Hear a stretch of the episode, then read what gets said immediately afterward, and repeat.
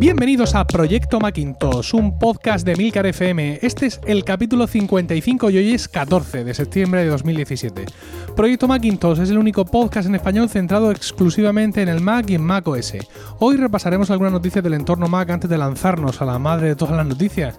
La primera keynote de Apple en el nuevo campus Apple Park que trajo nuevos iPhones, pero también interesantes noticias quizá para el resto de las plataformas de la compañía de Cupertino.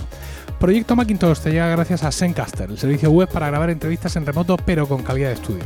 Yo soy Emilcar y hoy me acompañan David Isasi y Carlos Burges. Como ves, esto es solo para usuarios de Mac, así que aquí y ahora y para ti comienza Proyecto Macintosh. Muy buenas, David Isasi. Muy buenas, señor Cano. ¿Qué tal está usted?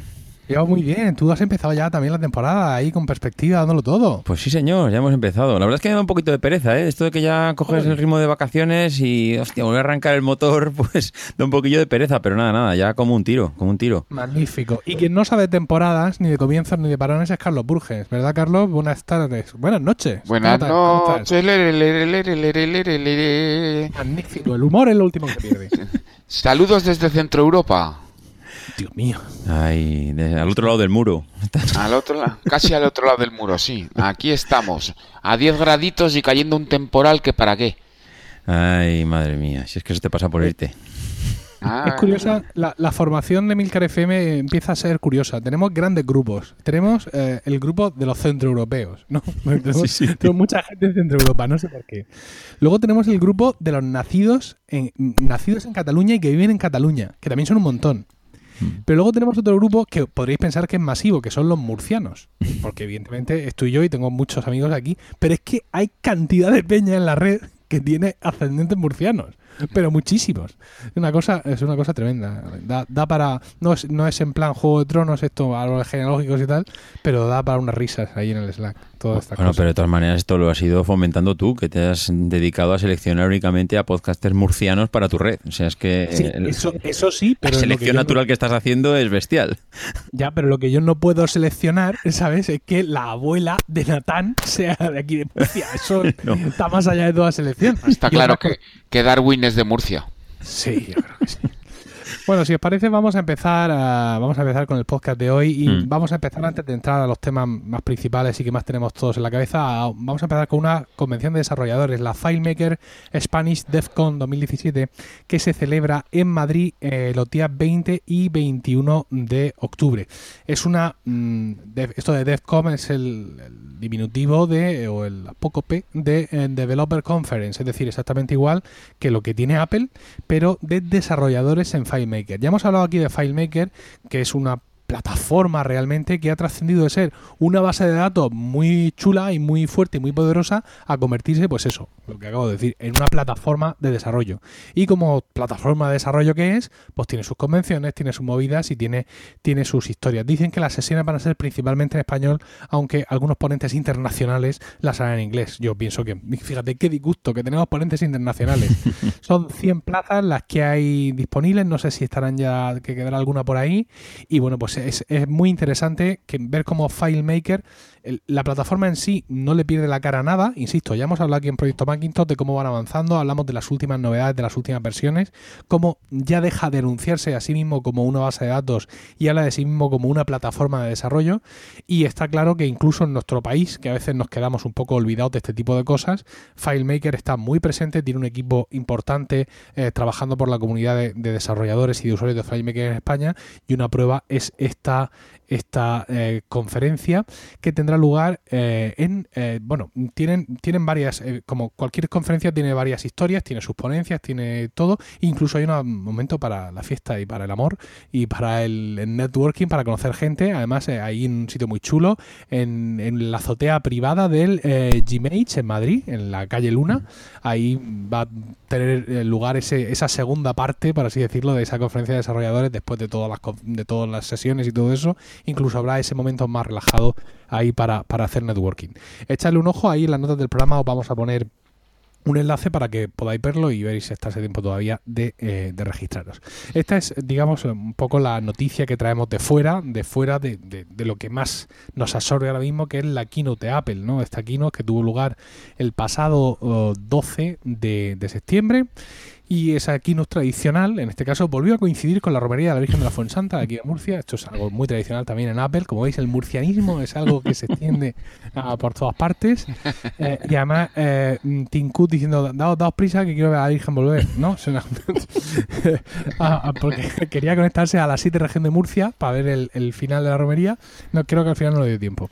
Bueno, como siempre, tuvimos nuevos iPhone, tuvimos nuevo Apple TV, tuvimos nuevo Apple Watch todo esto aquí lo consideramos como parte un poco de iOS y tampoco quiero dedicarle mucho tiempo porque luego se nos queja, se nos queja la gente, aunque sí es cierto que aquí hemos hablado a veces de, del Apple TV, un Apple TV que trae cosas que nos anticipan cosas que van a pasar en, el Mac. Es decir, si el nuevo Apple TV soporta películas 4K, es porque quizá ya la versión actual de, de, iTunes ya soporta también esas películas 4K y podemos ver eh, películas 4K en nuestro Mac si, por ejemplo, Carlos, tenemos conectado a nuestro Mac un televisor 4K. ¿Tú has estado experimentando con esto? Bueno, yo lo tengo delante ahora mismo. Eh, Dios mío.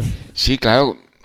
Como tuve que escaparme del país, y además es que ha sido así, yo me he tenido que escapar de España, pues eh, claro, me vine aquí, me traje un monitor de 24 pulgadas, eh, pensando que me haría el juego, pero bueno, al final 24 pulgadas, vendí el Mac Pro, lo cambié, bueno, realmente lo cambié por un MacBook Pro Late 2015 muy bien armado y eh, bueno, pues me salió la oportunidad de comprar un televisor y dije, pues venga, vamos adelante con el televisor.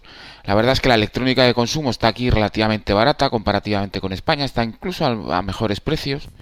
Y me llevé un buen cacharro Samsung de 49 pulgadas, Smart TV, pantalla curva, eh, panel 4K, etcétera, por unos bastantes encuentro miserables 647 euros. Madre mía. Está bastante bien. Sí. Tres entradas HDMI, no sé, entonces al final, bueno, pues eh, al principio ha sido un poco complicado ajustar toda esta circunstancia. Escribí tres artículos bastante largos en FacMac sobre esta historia, pero al final, bueno, estoy bastante contento. Realmente, el, el para quien quiera eh, conocer un poquito cómo funciona esto, al final, eh, aparte de los muchos ajustes, la clave al final está siempre en que estos televisores, en general, todos los televisores de pantalla plana, vienen sobreenfocados. Entonces, cuando trabajas con texto, eh, siempre te parece muy pixelado. El truco es elegir una resolución que se adapte a los DPI de, de pantalla, a los puntos por pulgada de la pantalla, y eh, jugar con ese foco un poquito, quizá a lo mejor solo un 20%, pero eso te permite tener un texto bastante bien definido en pantalla como para trabajar con resoluciones a partir de los 3000 píxeles de, ancho, 3000 y me parece que estoy en 3008 por 1000, mil y pico, 1200, que es una resolución bastante decente, no es 4K, porque desgraciadamente eh, Mac OS sigue siendo un asco a la hora de trabajar con grandes resoluciones a nivel de interfaz de usuario, es algo que no han arreglado no han, arreglado nunca, ni ya no es que decir ni en Sierra, ni en High Sierra, no. Es que no tiene pinta de que lo vayan a arreglar. Windows 10 nos da sopas con onda en esto, con el sistema de escala de la interfaz. Y pero bueno, la experiencia es buena y aquí está delante lo tengo. Unas, unos ratos Netflix, otros ratos Amazon Prime y otros ratos haciendo de monitor y cumpliendo bastante aceptablemente su función. Vamos, que esta cosa, por, para hacer un poco, esta cosa de cuñados, mm, de que un televisor no funciona bien como monitor porque tiene menos resolución, por así decirlo, es algo, digamos, de configuración, de saber configurarlo correctamente y de perder el tiempo ahí haciendo eso. Sí, hombre, el panel tiene que ser bueno. Evidentemente, si te compras un televisor de 42 pulgadas y, y te lo reconoce como 1080p, pues vas a ver unos píxeles del tamaño de brazo de Son Goku. Pero... Sí. pero, pero si es un panel 4K es un poco curioso, pillas una buena oferta, tiene unos buenos DPI.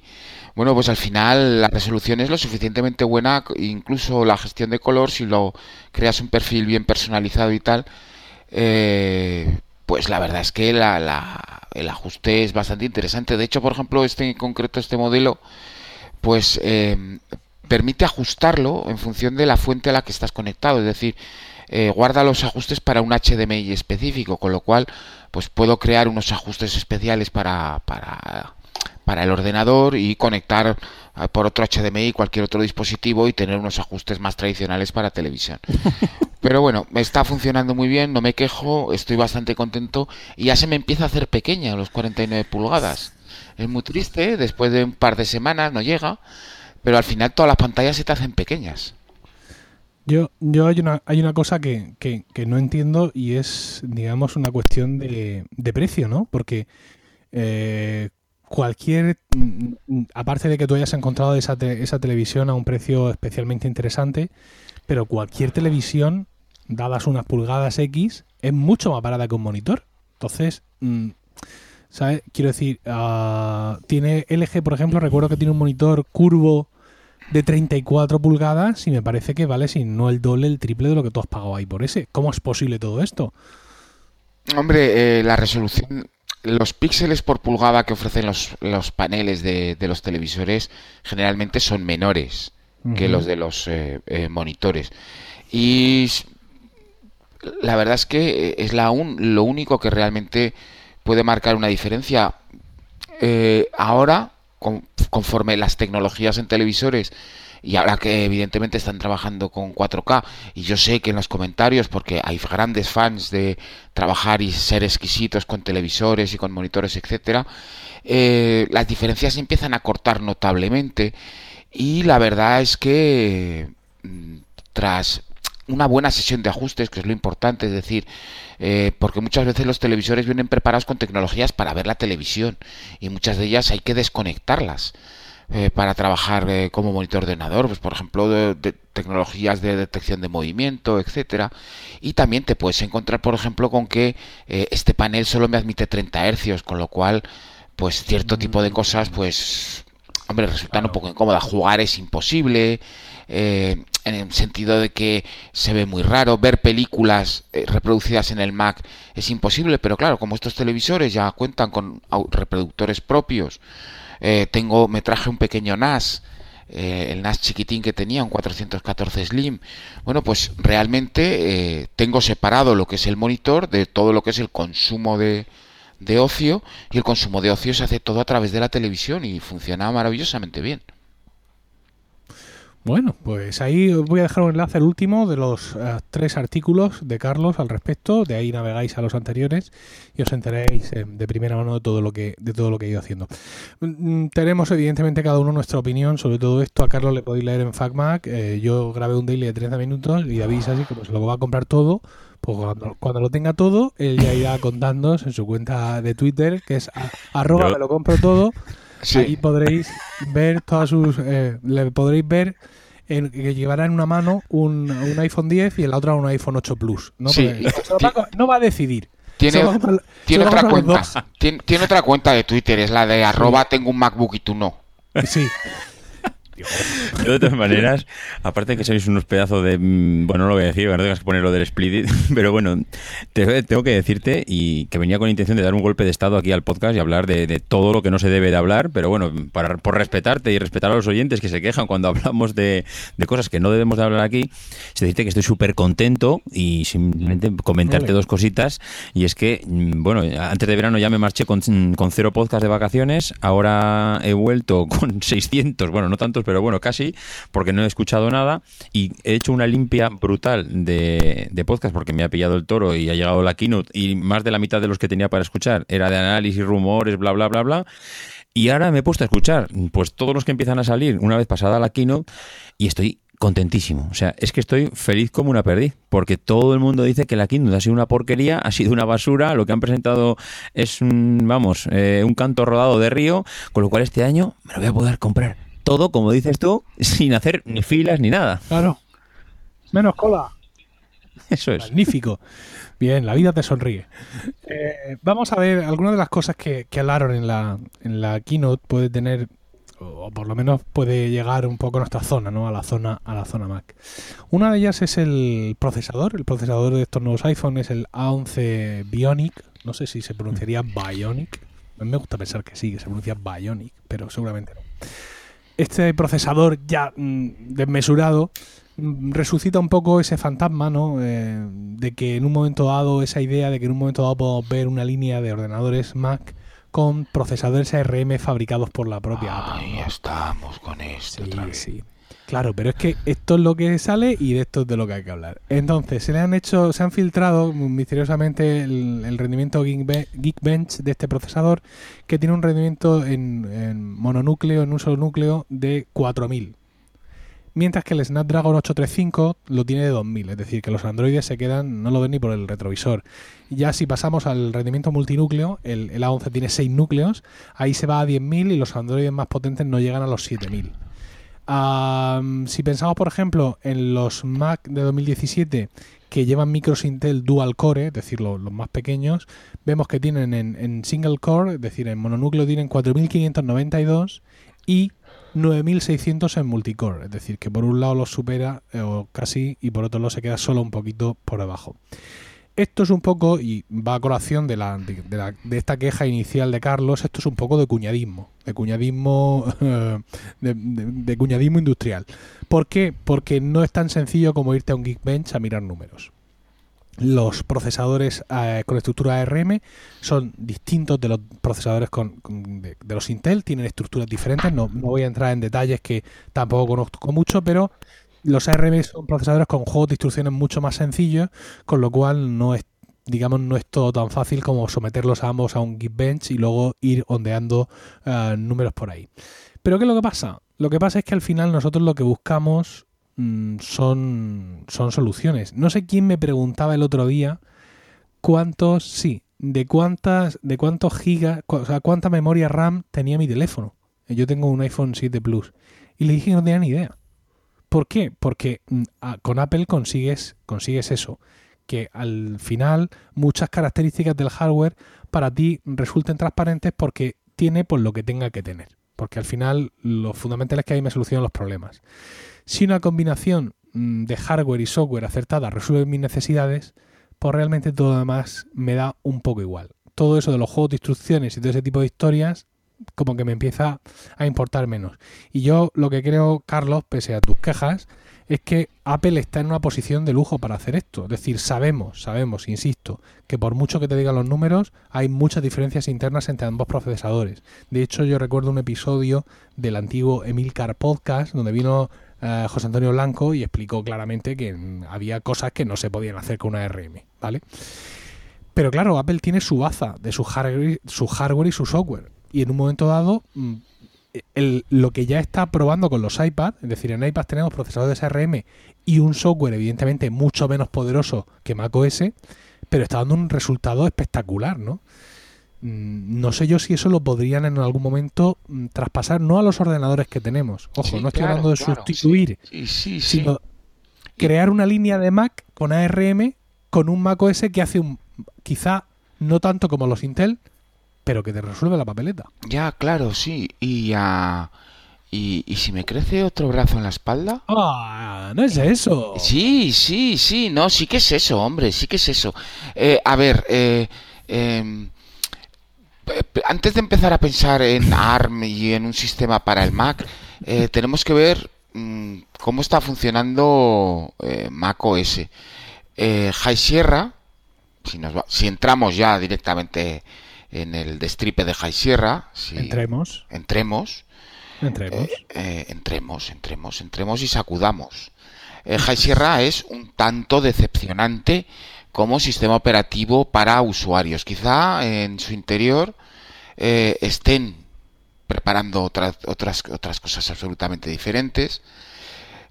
APFS es realmente lo único remarcable, aparte de un par de novedades al respecto de gestión, de la gestión de kernels, de extensiones de kernel. Pero más allá de APFS, eh, High Sierra es eh, a, a nivel de características de usuario, pues la verdad es cortito. Es tan cortito que puedo anunciar y anuncio que este año no hay libro de ponte al mando de Mac OS High Sierra. Oh, Hola, venga. Ya, ya, no, es cierto. Entre que me ha cogido con todo el traslado de país y que la verdad es que es el sistema y dices... Pero vamos a ver, el sistema no es una Vale mejora por- del vale por anterior. ser gratis. Sí, vamos a ver, habrá un libro sobre APFS, posiblemente será un libro sobre las características profesionales de Sierra, pero va a ser una cosa muy diferente, eh, porque es que a nivel de consumo mm, sí hay unas mejoras aquí en fotos, unas mejoras en Safari, unas mejoras aquí y allá, pero mm, no hay realmente algo que puedas decir para a nivel de consumo que haya eh, grandes cambios frente a Sierra.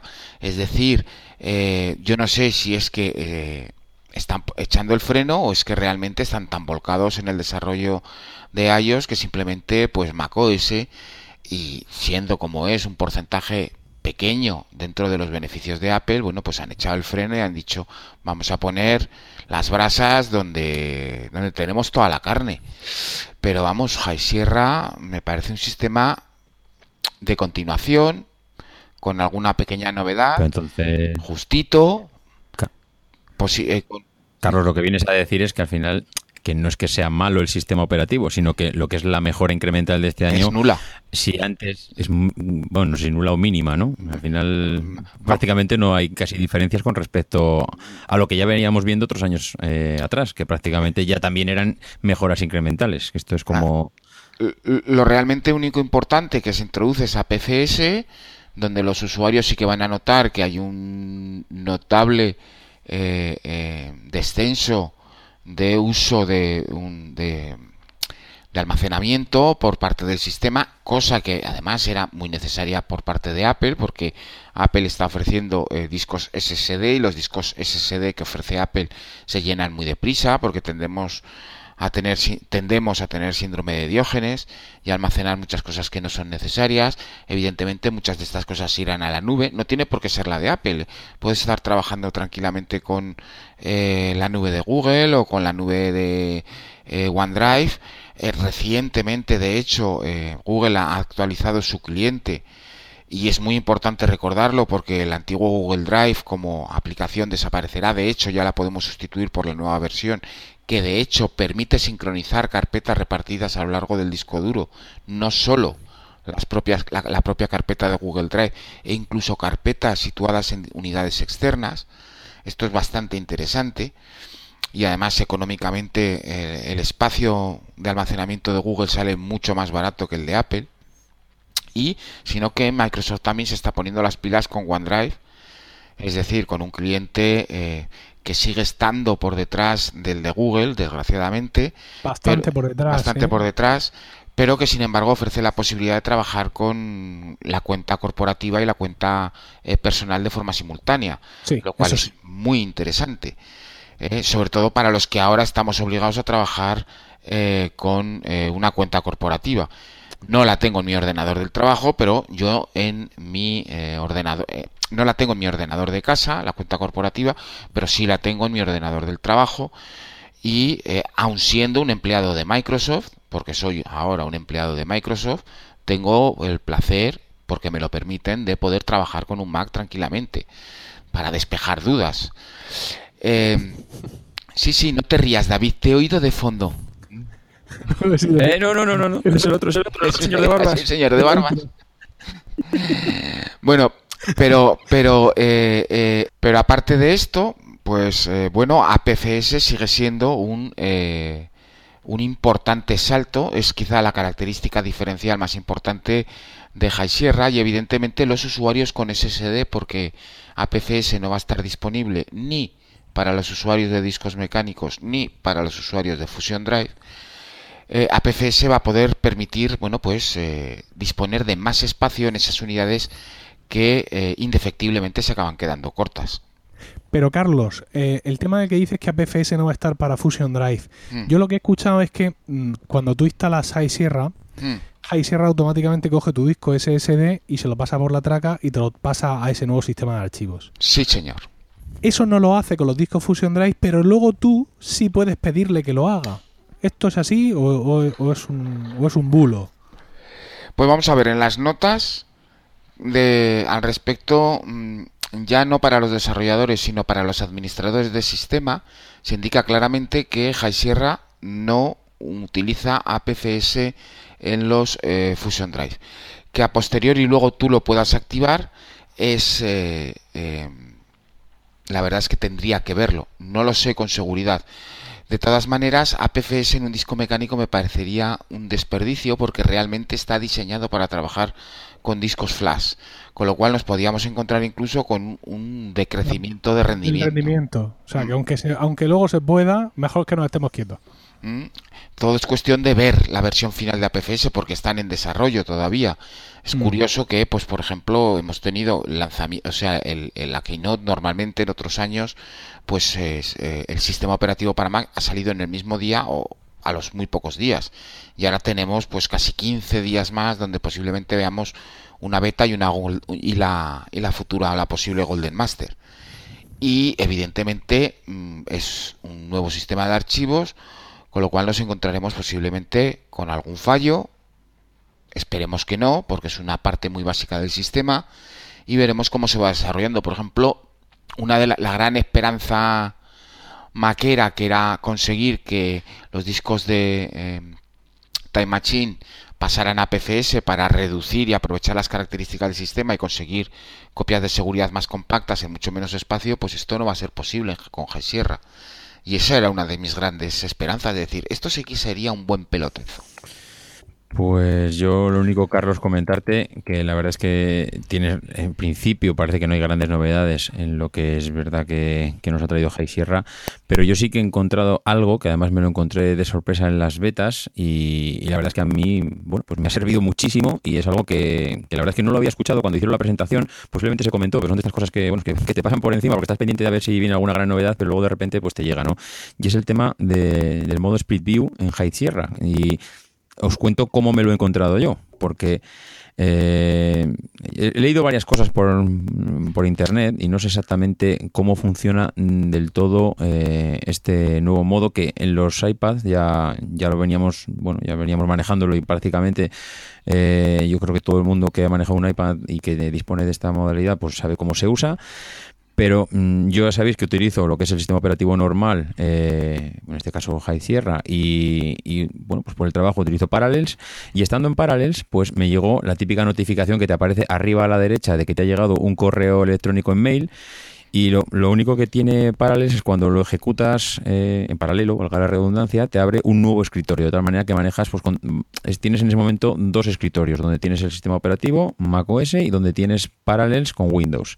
Y entonces, pues vas cambiando eh, de escritorio en función de lo que quieres utilizar.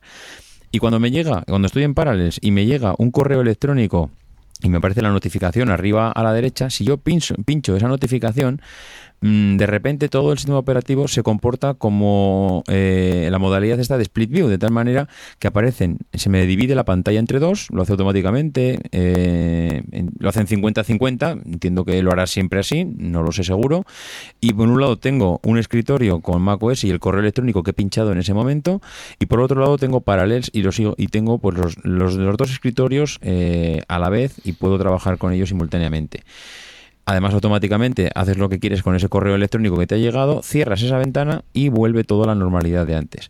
Para mí esto es una bomba. Para mí esto es maravilloso porque te permite tener las dos pantallas a la vez, lo mismo que cuando trabajas con, con iOS en un iPad Pro y puedes tener la, la, ventana partida. Eh, no sé si solo lo hace con, con, mail, no sé, porque claro, yo me lo he encontrado ahí porque es casualmente lo que yo he utilizado, pero mm, a mí esto la verdad es que me ha encantado. Yo no sé si tú has podido indagar algo más, porque como tú al final buceas por todo. Ya, no, no, no, no, no, no, no he trabajado específicamente con este tema. Eh, todavía. Yo es que me lo encontré, ¿eh? es que...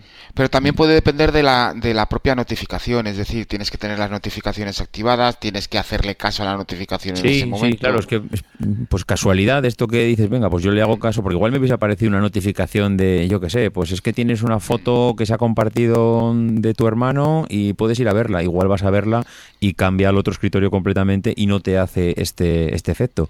Pero en cambio, si es un correo electrónico, que es lo que me pasa a mí, que de repente repente pues tienes Apple Mail, lo tienes abierto, pinchas y te divide la pantalla por la mitad, vas viendo los dos escritorios a la vez y bueno, te permite hacer esto que realmente puede ser interesante. No sé si tú, Emilio, habías escuchado algo al respecto, porque tú la beta de Emilio la tienes instalada, la de High Sierra. No, no, yo En, el Mac generalmente no, no, suelo, no suelo poner betas. En, en, iOS sí, sí me lanzo. Este año puse la de iOS 11 en el iPad justo en cuanto salió. En el teléfono tardé un poco más porque quería reservarlo, porque algunos de los vídeos que grabo de Focus son en el teléfono y no quería, no quería jugármela, pero en el iPad sí, precisamente también por lo mismo, porque quería ir haciendo vídeos para Focus de, de iOS 11 en beta pero en el Mac no, no he probado nuevo.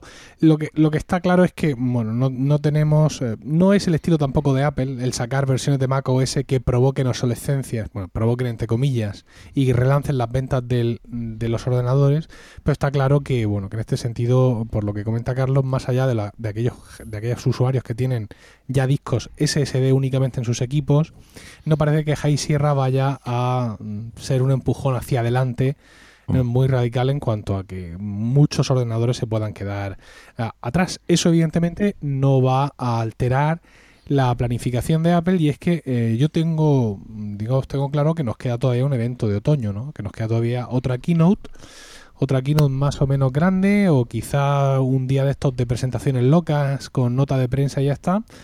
Pero yo entiendo que de aquí a final de año tenemos que ver el iMac Pro y mm, más bien pronto que tarde, es decir, yo diría antes de noviembre, tendríamos que ver el HomePod, el, altavoz este inteligente, este asistente con Siri ahí enlatado.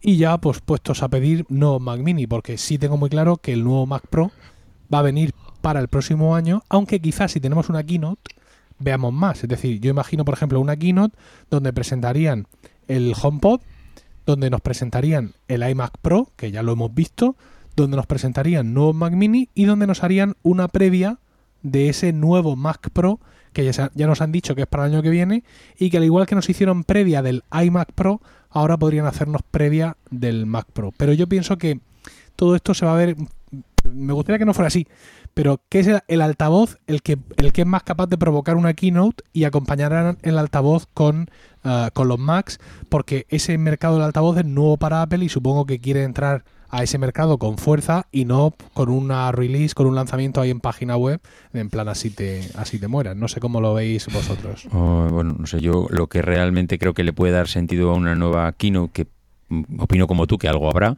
es el Mac Mini. Lo demás es que ya nos han dado pinceladas. O sea, al final el, el, iMac Pro, pues sí, la verdad es que no estaría de más el saber algo más y cuándo será su lanzamiento definitivo. Eh, el altavoz, pues también lo vimos y, tampoco estaría de más volver a ver otras pinceladas. Y a Apple le gusta mucho ser redundante en estas cosas con, en las keynote para que se nos grabe a fuego pues lo que viene, cuándo viene, cuánto cuesta y en qué países sale. Pero si solo fuese eso, lo veo un poco que, bueno, me vas a dar una keynote solo para recordar creo que el, no sé, igual son más ganas que otra cosa de ver una pequeña revolución en ese Mac Mini y, que Apple nos, presente algo antes de acabar el año. Lo que sí que he visto en esta keynote que puede, no sé, que puede llegar con los nuevos ordenadores de, bueno, de escritorio y portátiles es el tema del Face, el Face ID. Mm, acaba de llegar la tecnología, el, el Touch ID a los, a los MacBooks, que llegó, eh, bueno, no iba a decir el año pasado, llegó este año, si no recuerdo mal. Y, y bueno, mm, con la llegada del Face ID creo que puede ser realmente más incluso práctico de lo que hayan acabado, de lo que ha sido el Touch ID, porque tener un reconocimiento facial para autenticarte en las páginas web, para desbloquear los ordenadores y, que bueno, que puede ser incluso de lo que digo, mucho más práctico de lo que viene siendo este ese Touch ID que a nadie parece que le ha terminado de hacer tilín pues eh, no sé, la gente del otro día decía por Twitter que si el, la Surface, no sé qué número, que esto ya lo tiene y yo ya lo utilizo, pues, pues es posible, no digo que no, pero que Apple lo tiene a huevo para, para implantarlo en los nuevos MacBook y, y que ver si la próxima keynote sea ahora o sea en marzo o cuando toque, mm, yo apostaría que lo van a empezar a traer todos. Carlos, bájanos de la nube. El Mac Mini no da para keynote. El Mac Mini es un equipo eh, que históricamente fue eh, una petición de em, bueno la gente que tiene acciones, los accionistas de Apple. Eh, es un equipo que a Apple no le gusta, es un equipo que nunca ha protagonizado nada en ningún evento, nada nada relevante y salvo su lanzamiento y evidentemente yo pienso que el Mac Mini no el Mac Mini ocupa siempre las partes bajas de la escaleta y de hecho las últimas actualizaciones del Mac Mini hemos visto cómo se ha recortado su capacidad de actualización de forma que se ha convertido en lo que era, en, la hermanita pobre, en la cenicienta manchada, en ese equipo eh, que está pensado para que te inicies en el Mac pero poco más y ya no le puedas sacar mucho más partido. Eso por un lado. Face ID en los Mac, para el 2020, a lo mejor, conociendo a Apple. Sí, sí, sí, conociendo a Apple para el 2020, cualquier día les da un ataque.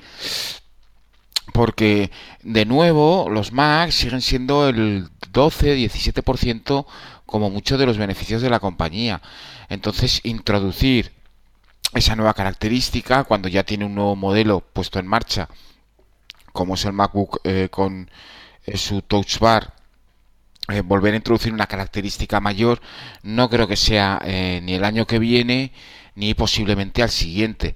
Iremos viendo cómo se va desarrollando la tecnología y, van sacando un rendimiento y abaratando precisamente el coste de producción de estos equipos y entonces cuando ya estén bien amortizados, entonces ya será cuando veamos cómo se añaden posiblemente nuevas características.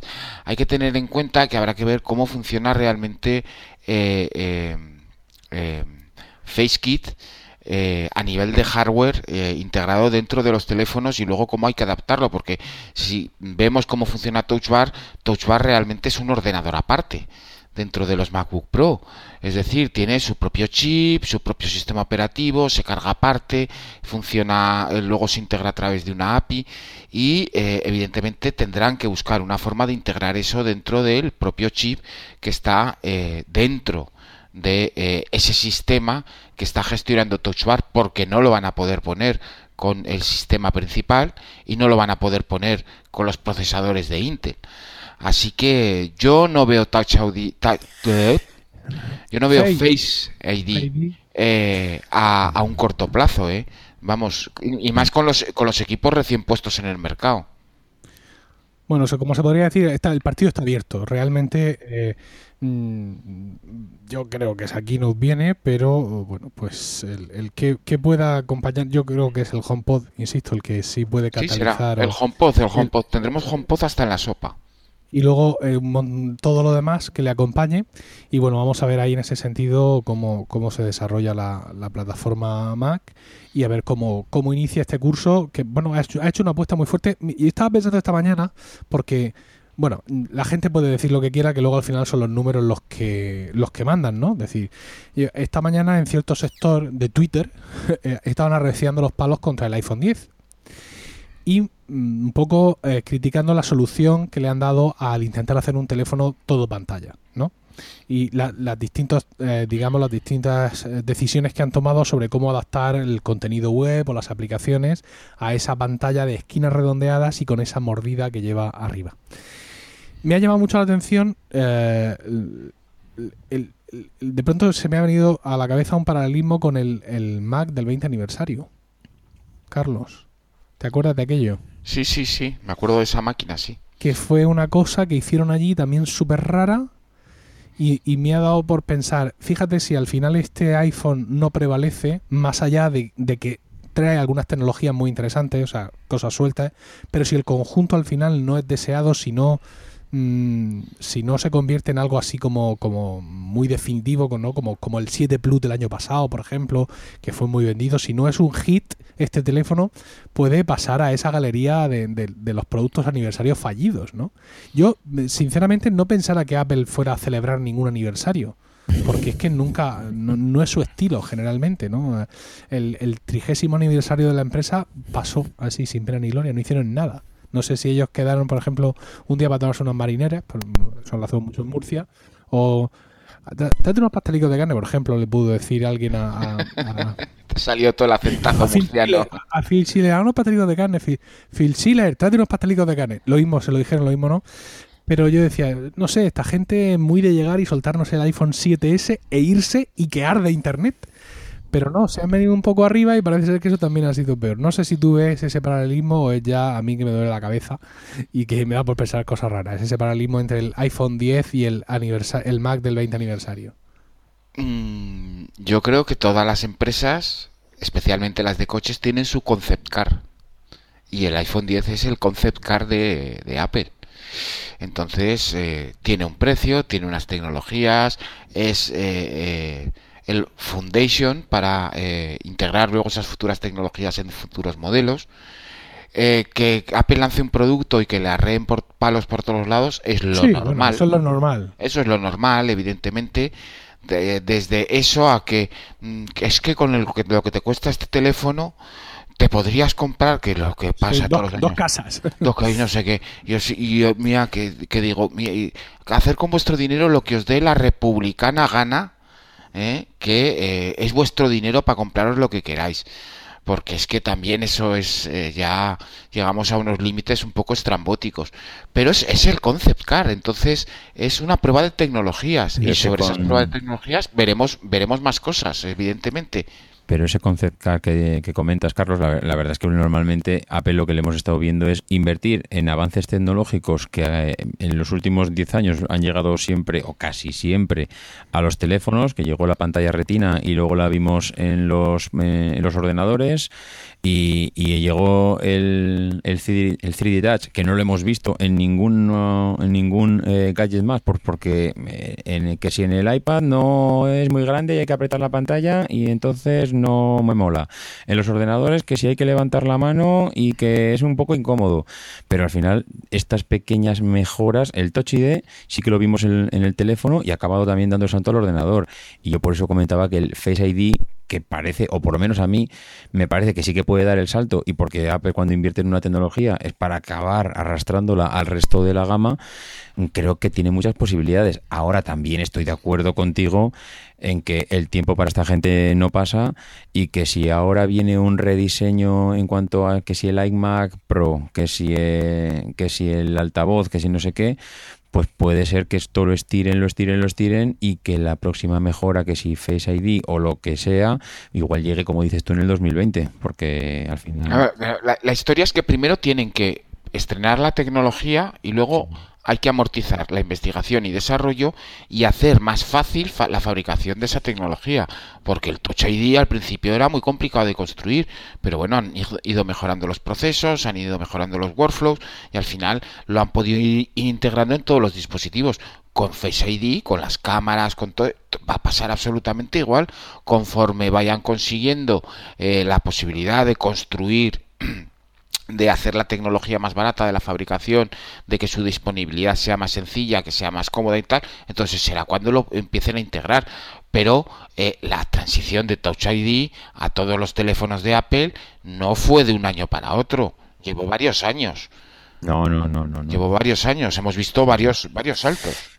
Sí, pero es que en los ordenadores hoy en día lo que cuesta es encontrar características nuevas. Así lo que cuesta hoy en día prácticamente es, eh, porque siempre lo decimos todos los años, ¿y, qué le van a poner al iMac? Si es que lo tiene ya todo. Y, ahora mismo, ¿cómo nos venden un iMac nuevo?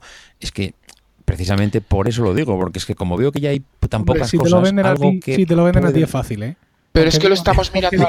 es un iMac nuevo, simplemente es un iMac nuevo, ya para ti es motivo lo estamos mirando al revés. Es que hoy en día no te tienen por qué vender un ordenador. Eres tú el que necesitas ejecutar cosas en un ordenador. Con lo cual, eres tú el que tienes que dar el paso adelante y comprar un ordenador.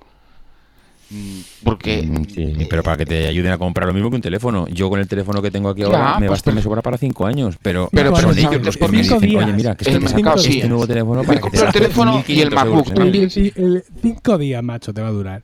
Oye, mira, para, para los que se quejan del precio del, del iPhone 10, el, el 20th Anniversary Mac muchas veces se, se, se encuentra como TAM, TAM, salió en marzo de 1997 y fue discontinuado en marzo de 1998. Esa fue la, vida del, este. el precio de salida era de 7.500 dólares. Era un éxito. Que pone aquí la Wikipedia que actualizado a fecha de hoy serían 11.000, casi 11.200 dólares. O sea que ese es, bueno, así se la gasta los de Cupertino porque ya, ya lo sabemos. Lo que está eh, mucho más barato que el, el, iPhone 10 y que por supuesto que este eh, Mac del 20 aniversario son, uh, por Dios, las camisetas de Milcar FM. O sea, al lado de las camisetas de Milcar FM tenemos eh, unas rutilantes camisetas. Esto, esto os, ha, romper la cadera en este giro inesperado de guion. Eh, hemos hecho hay un acuerdo con Singular Shirts, factuosa empresa de camisetas de internet con sede en Asturias. Nada que venga de Asturias puede ser malo y las camisetas nuestras no son una excepción. Hemos hecho un set de camisetas de Milcar FM con eh, hay camisetas de Milcar Daily, camisetas de Están locos estos romanos, camisetas de Perspectiva, es así, y camisetas de bacteriófagos y como no podía ser menos, camisetas de Proyecto Macintosh. Habrá más de otros programas, pero estas son las cinco iniciales que podéis encontrar comprar y degustar en emilcarfm.singularshirts.com. Ahí tendréis también el enlace en las notas del programa. Somos sencillos, somos minimalistas. Yo quería hacer eh, hacerlas así con chorreras y con volantes, pero claro, entre Pedro Luis Alba, nuestro diseñador, y la gente de Singular Shirts me han dicho que no, que eso no puede ser. Con lo cual al final hemos llegado a un acuerdo y creo que han quedado monísimas. Es una camiseta blanca, no hay más color hay blanca y de manga corta, manga larga, unisex o, con corte de, mujer, con tallas, evidentemente, porque cada cosa tiene que tener tallas. Y lo que lleva es simplemente el logotipo del podcast en cuestión eh, en negativo. En nuestro caso, nuestro Mac eh, nuestro Macintosh, de proyecto Macintosh, está ahí en colorcito marrón, el casco de los romanos está rojo y eso sobre el fondo blanco queda espectacular. Las camisetas cuestan 15,21 más gastos de envío. Si acumuláis un montón, os ahorráis eh, bastante en gastos de envío. Y bueno, pues esperamos, evidentemente, esas fotos, es que inundéis las redes luciendo en vuestro pecho eh, el símbolo de Proyecto Macintosh, porque nosotros también lo haremos y compartiremos con vosotros también nuestro, nuestro pecho revestido por esta prenda fantástica de altísima calidad. Yo ya he ordenado el primer pack de camisetas. Ya me viene, ya, me viene, ya me viene para acá. Ya veréis eh, ahí cómo envuelven mis lorzas veraniegas. Porque sí, adelgacé 7 kilos. ¿Qué dices? Durante el mes de julio. Sí, me he quedado guapísimo. Pero luego en, verano, en agosto primero en casa de mi madre, luego con mi suegra, y uno no es de piedra, que diría el payaso. Y he recuperado dos. He recuperado dos. Y estoy viendo a ver si los, si los pierdo porque de cara a la jornada de podcasting de Alicante tengo que estar precioso. Porque además se viene, viene mi mujer, por fin se viene conmigo una JPod y no puedo desentonar a su lado. Pues está claro que tienes que grabar el daily a carrera. Claro, no puedo parecer llevada el hat al lado de ella. Si va Rocío, lo siento mucho, pero vas a estar. Voy a parecer llevada el hat, haga lo que haga. Te va a dar igual. Bueno, pues eh, nos vamos, nos vamos. Eh, Carlos, a dormir, venga, buenas noches. Sí, buenas noches, sí, que vosotros lleváis horario español, pero aquí en Centro Europa madrugamos muchísimo. David, buenas noches. Buenas noches y nos vemos dentro de 15 días. Y muchas gracias a todos por el tiempo que habéis dedicado a escucharnos y gracias a Sencaster por su patrocinio. Usando el cupón Proyecto Macintosh, así todo junto y con mayúsculas, podéis obtener un descuento del 20% en los tres primeros meses del servicio o un 20% en la cuota anual si elegís este tipo de pago. Un abrazo para todos, bienvenidos a la nueva temporada de Proyecto Macintosh, un saludo y hasta el próximo programa. Aquí termina Proyecto Macintosh. Gracias por el tiempo que habéis dedicado a escucharnos. Tenéis nuestros datos de contacto en emilcar.fm barra proyecto Macintosh, donde también esperamos vuestros comentarios. El próximo programa será dentro de 15 días y hasta entonces no dejéis de visitar fac-mediomac.com para manteneros al tanto de tutoriales, novedades e información sobre el Mac y Mac OS. On the back cover of their final issue was a photograph of an early morning country road, the kind you might find yourself hitchhiking on if you were so adventurous. Beneath it were the words, Stay hungry, stay foolish.